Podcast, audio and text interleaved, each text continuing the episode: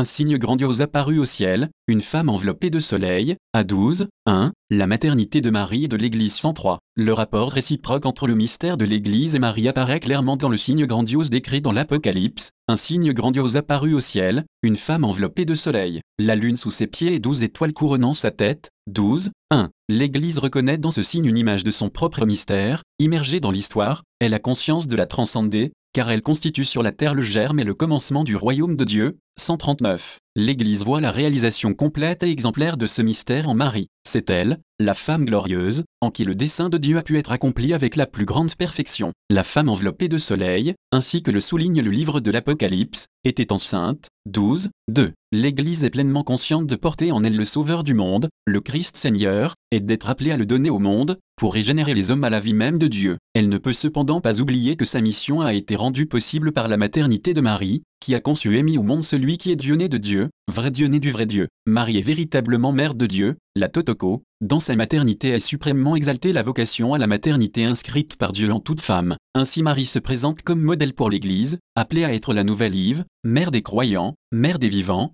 Confère GN 3, 20. La maternité spirituelle de l'Église ne se réalise toutefois, et l'Église en a également conscience, qu'au milieu des douleurs et du travail de l'enfantement, à 12, 2, c'est à dire dans la tension constante avec les forces du mal qui continuent à pénétrer le monde et à marquer le cœur des hommes, opposant leur résistance au Christ, ce qui fut en lui était la vie, et la vie était la lumière des hommes, et la lumière lui dans les ténèbres et les ténèbres ne l'ont pas saisi. JN 1, 45. Comme l'Église, Marie a dû vivre sa maternité sous le signe de la souffrance, cet enfant, doit être un signe en but à la contradiction, et toi-même, une épée te transpercera l'âme, afin que se révèlent les pensées intimes de bien des cœurs, LC 2, 34 à 35. Dans les paroles que Siméon adresse à Marie dès l'aube de l'existence du Sauveur, se trouve exprimé synthétiquement le refus opposé à Jésus et à Marie avec lui, qui culminera sur le calvaire, près de la croix de Jésus, JN 19, 25, Marie participe au don que son Fils fait de lui-même, et l'offre Jésus, le donne, l'enfant définitivement pour nous. Le oui du jour de l'Annonciation mûrit pleinement le jour de la croix, quand vient pour Marie le temps d'accueillir et d'enfanter comme fils tout homme devenu disciple, reportant sur lui l'amour rédempteur du Fils, Jésus donc, voyant sa mère et, se tenant près d'elle,